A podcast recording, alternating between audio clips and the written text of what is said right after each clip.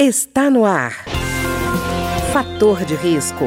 Uma conversa franca sobre os cuidados para uma vida saudável. A apresentação Humberto Martins.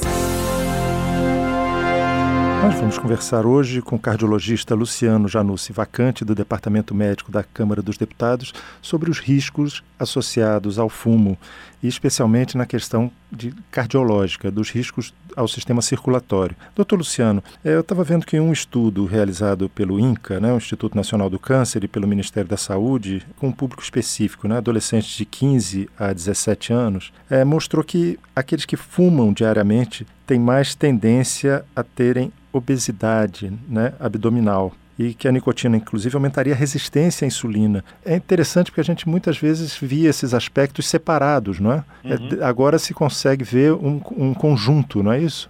É, essa questão, embora ela tenha aparecido em alguns estudos, a gente ainda não tem uma definição precisa, pelo menos do ponto de vista científico, de que realmente existe uma maior tendência à resistência à insulina. O que se observou é que realmente os adolescentes que fumam, eles têm mais chance de desenvolver o aumento da circunferência abdominal pelo acúmulo de, de gordura do que o que não fuma. A questão ainda não está completamente fechada porque restam algumas dúvidas assim. Será que não teria também por trás disso o adolescente que fuma por ter essa tendência a, a, se preocupar menos com a saúde, ele também se preocuparia menos de uma forma geral. Por exemplo, ele não faria atividade física, ele não se preocuparia tanto com determinados tipos de alimentos. Então a gente fica ainda, ainda não está completamente certo se é apenas o efeito do cigarro ou se é toda uma questão de hábitos de vida envolvido nisso, ou seja, o adolescente não fuma, mas também não faz exercício e também não se importa com os alimentos que acabam causando essa obesidade. Mas parece né, que realmente existe essa associação. O adolescente que fuma, ele tem uma circunferência abdominal, digamos assim, uma barriga, né, maior uhum. do que o que não fuma. Mas isso ainda vai precisar de mais estudos para ver o quanto que o cigarro realmente é o causador disso especificamente. Certo, doutor Luciano, mas é interessante porque antes se focava só nesse aspecto da alimentação e do sedentarismo e agora se soma a isso uma preocupação com o consumo de tabaco também, né? Sim. E, doutor Luciano, o senhor, no caso do, dos adolescentes, já que nós estamos falando de adolescentes, o senhor acredita, por exemplo, que quando tem personagens de filme, de novela, série de TV que fumam, o senhor acha que estimula, ou pelo menos é, dificulta o trabalho de redução do consumo de tabaco? A gente tem a impressão de que que sim, que isso atrapalha, e isso especialistas já tinham apontado isso anteriormente, inclusive existia uma marca de, de cigarro que era a figura de um, de um camelo e, e, ele assim num aspecto até de desenho, é um aspecto mais jovial. E relacionaram essa marca com mais aceitação pelo público mais jovem, adolescente, né? Então parece que existe essa associação e a indústria sabe se aproveitar disso e ela precisa disso, afinal de contas, os usuários do, do tabaco, com o passar dos anos, eles morrem mais, então eles precisam repor. E a ideia deles reporem é justamente influenciar o público mais jovem. Antigamente, quando existiam as propagandas na televisão, sempre tentava se associar o cigarro com algo, um esporte de aventura. Então, uhum. né, as propagandas antigas até tratavam isso, ou, ou personagens fortes que fumavam. Hoje, como não se pode fazer diretamente a propaganda, o que, que a indústria faz? Muitas vezes ela provavelmente paga, patrocina determinados, determinadas inserções em novelas, filmes, séries, de personagens que antigamente eram colocados assim mais os vilões como o, as pessoas que fumavam, mas hoje não. Hoje, se você parar e prestar atenção, personagens fortes também fumam. E parece que ultimamente existe realmente um aumento na inserção dessas cenas de cigarro em, na mídia de uma forma geral. Acho que uma tentativa da indústria mesmo de tentar ganhar mais clientes, né? E, doutor Luciano, adolescente também tem achado, por exemplo, que o consumo de narguilé, que esse seria menos prejudicial à saúde, porque a água que ali está, o líquido que eles colocam, filtraria esse risco do tabaco. É isso mesmo que acontece? Não, infelizmente não. E isso também, assim, às vezes tem, eles têm essa ideia de que também o cigarro de palha, por não ter aditivos ali, como seria da indústria, o charuto, o cachimbo, seria menos prejudicial. Na verdade, não é. Até porque, por exemplo, até a questão do cigarro de palha, você nem filtro você tem ali, e o problema não está apenas na questão da industrialização, está no próprio tabaco, que você tem a nicotina, o alcatrão e a fase que você vai inalar, a fase gasosa também. Então, tudo isso daí está tá envolvido. E o narguilé não é diferente, porque embora ele seja compartilhado, a quantidade que tem ali de nicotina é o suficiente para 100 cigarros. Então, como você vai, eh, os indivíduos vão compartilhar, de uma certa forma dá a impressão de que se fuma menos. Mas se você dividir o número ali pelo número de participantes, mesmo que tenham 10, digamos assim, você tem 10 pessoas e tem 100 cigarros, você vai ter 10 para cada um.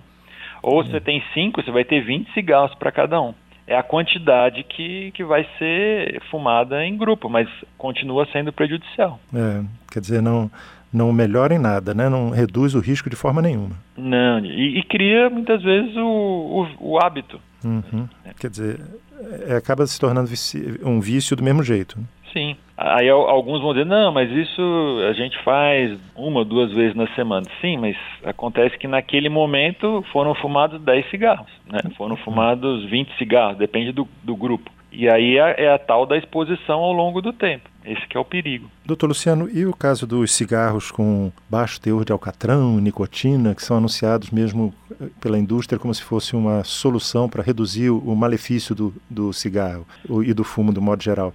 Isso é verdade? Não, isso é, é uma propaganda enganosa da, da indústria, no intuito assim de, embora tenha um teor menor de nicotina e alcatrão, o que geralmente acontece é que as pessoas que fumam cigarros mais fortes, elas, como a nicotina de cada cigarro vai durar mais na circulação, do cigarro mais forte, digamos assim, ela fumaria 10 por dia. E do outro que tem uma nicotina com teor menor, ele vai fumar 15 para ter o mesmo efeito. Então, ou seja, para manter a sensação de bem-estar e de prazer que o cigarro dá, a pessoa precisa fumar mais, porque aquele que ele fumou tem um teor menor e tem uma duração menor do efeito. Então, no final das contas, o que importa é que a pessoa teve essa ilusão de que fumou menos, mas não, porque ela acaba dividindo isso ao longo do dia.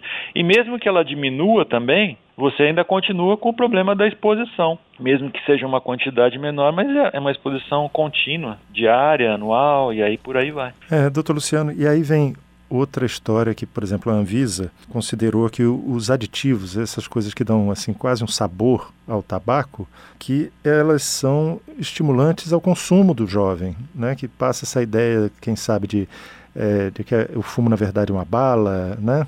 Esse aditivo, na sua opinião, esses que estimulam o, né? consumo, né? o senhor acha que eles realmente são é, estimulantes ao consumo, facilitam o consumo pelo adolescente? Olha, a única opinião que eu tenho disso é realmente de, de ler que os especialistas dizem. Especialmente, eu, eu não tenho assim uma opinião formada nesse sentido, mas pelo que eles comentam nos, nos artigos e, e, o que levou a Anvisa a fazer isso, faz sentido, porque tudo que torna o hábito assim um pouco mais socialmente aceito, que é a questão, por exemplo, a pessoa que fuma, ela acaba tendo um, um, o cheiro, acaba tendo o hálito prejudicado. Então, às vezes ela causa essa adição, causa aquela falsa impressão de que pelo menos algum dos efeitos socialmente negativos vai deixar de existir. E isso pode criar realmente um, uma falsa ilusão para o adolescente, para o jovem, de que ele, ele não tem, como ele não vai ter aquele efeito negativo, está tudo bem, então seria uhum. permitido. E talvez isso realmente estimule o, o consumo. É, Por isso que foi proibido. Né? É, não, eu estou falando isso, doutor Luciano, porque teve uma resolução, inclusive, da Anvisa, é, aprovada em maio de 2018, é, que proíbe a exposição e venda de produtos derivados de tabaco próximos a balas e doces. Quer dizer, se o, o cigarro ainda tem um, um, sabor parecido com balas e doces, é, é, verdade que essa resolução só entra em vigor a partir de 2020. Mas o senhor, o senhor acha positivo isso? Eu acho que sim. Aí tem um outro aspecto, acho que é, da indústria e é agressivo porque provavelmente eles devem pagar para manter o cigarro próximo a, a balas e doces e chocolates, porque eles precisam necessariamente de novos clientes. Uhum. E quem melhor do que os adolescentes que acabam tendo mais propensão a se tornar viciados de uma forma mais rápida. Então, o que, que eles fazem para isso? Deixando ao lado do doce, deixando ao lado das balas, eles estão sendo expostos até de uma forma subliminar àquela ideia do cigarro. Fica muito mais visível. E uma hora acaba que cria a curiosidade. Então eu acredito que é muito acertada essa ideia de tudo que for possível você deixar menos exposto ao adolescente para que diminua a chance dele se tornar um adulto tabagista. E, doutor Luciano, o senhor participa de, ativamente de programas de prevenção e daquelas pessoas que querem deixar de fumar. Eh, quais são os desafios que essa pessoa enfrenta quando ela de, pretende deixar esse hábito? O primeiro e maior desafio que, que as pessoas comentam é a questão de que o cigarro ele traz bem-estar. O cigarro ele libera no organismo a nicotina, ela ativa lá no cérebro a liberação de uma substância que chama dopamina, que é a substância que dá prazer. Então o cigarro, ele dá realmente essa sensação de prazer. E as pessoas que fumam, elas fumam por conta desse prazer. Então a grande dificuldade de quem fuma, é, primeiro, é abrir mão desse prazer. O que, que ela poderia colocar no lugar desse prazer?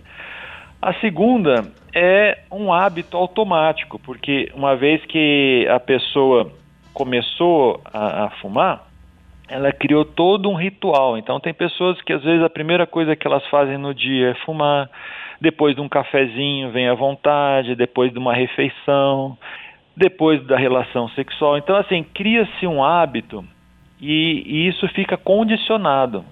Como a gente, da mesma forma que a gente condiciona animais a fazerem treinamentos, o nosso cérebro ele é condicionado. A mesma forma que a gente também condiciona desde o início que a gente aprende a dirigir, a trocar a marcha e liberar a pressão da embreagem e aplicar a pressão no acelerador. E no começo a gente pensa sobre isso, mas depois ele vira automático. Tudo que ficou automático no cérebro é muito mais difícil você mudar. Então são dois aspectos que criam realmente dificuldade. Um, o prazer, o outro é o hábito que se tornou automático, e por incrível que pareça, menos ainda é o vício propriamente dito, ou seja, a dependência química. Porque a dependência psicológica ela é muito maior do que a química propriamente dita. Certo, doutor Luciano. E ao longo desse período, que, como o senhor participa ativamente desses programas, quando as pessoas deixam o hábito do cigarro, do tabaco, quais são os primeiros benefícios que elas relatam? Quando a pessoa deixa de, de fumar, você passa a ter novamente, com dois, três dias já, a liberação das papilas gustativas. Então, o sabor dos alimentos ele volta a ser sentido de uma forma muito mais intensa. Tanto é que tem pessoas que, às vezes, é, nesses, nessas conversas que a gente tem com aqueles que estão deixando de fumar, eles, eles relatam, falam, poxa, eu não, não tinha a, a impressão de quão gostoso era um, um, chocolate ou uma determinada carne, né? Porque a pessoa sente mais o paladar. Outra coisa é que uma vez que você tem menor é, exposição à nicotina, aquelas partículas gasosas, o seu olfato também começa a voltar ao normal logo no, na primeira semana. Então você percebe mais o, o cheiro das coisas. Isso é muito agradável, né? Um, um, outro dado é, interessante é que passado assim já umas três, quatro semanas, no máximo até dois meses, você recupera o seu condicionamento físico. Você tem mais oxigênio circulando para sua musculatura, então é possível ter um maior rendimento já logo no primeiro, no segundo mês. São benefícios assim rápidos que, que a pessoa já tem. Tem alguns até que comentam que um dos, uma das coisas interessantes, você já percebe que o dinheiro sobra mais também, né? Afinal de contas, se você colocar a média do cigarro hoje nove reais mais ou menos, ao, ao longo de um ano você vai para Maceió, num all inclusive, né, por uma semana. Você pode comprar um notebook, pode fazer vários tratamentos de beleza, ter mais roupa. Então, assim, tem esses benefícios também. E o, uma coisa que cada vez mais as pessoas comentam e, e, buscam parar de fumar por conta disso é por causa da pressão social. É, hoje em dia, o, o tabagista ele é um pouco excluído. E quando ele, ele deixa de fumar, essa inclusão é muito interessante. Tem um, um dado assim que para quem não fuma não tem muito, muito sentido, mas para quem fuma faz uma grande diferença. Tem uma, uma, uma paciente que falou assim que ela, ela gostaria de parar de fumar para poder de novo abraçar as pessoas porque ela com aquele cheiro que o cigarro fica, ela, ela se sentia incomodada de abraçar. E a primeira coisa que ela queria fazer era poder abraçar de novo as pessoas e ter esse contato social. Então é muito bom o, o parar de fumar por vários aspectos. Você é. tem mais saúde, você sente melhor o gosto, o cheiro, você vive melhor, né? Vive mais intensamente, né? Tá ótimo. Eu queria agradecer então ao cardiologista Luciano Janussi Vacante do Departamento Médico da Câmara dos Deputados e que conversou conosco hoje sobre os malefícios do fumo e as vantagens de se deixar de fumar. Muito obrigado, doutor Luciano. Ah, disponha. O programa de hoje teve trabalhos técnicos de Ricardo Coelho. Se você tem alguma sugestão de tema ou comentário sobre o programa de hoje, basta enviar uma mensagem para o endereço eletrônico programa fator de risco, tudo junto, arroba gmail.com. Até o nosso próximo encontro. Fator de risco um programa com dicas para melhorar a saúde. Uma produção da Rádio Câmara, transmitida por emissoras parceiras de todo o Brasil.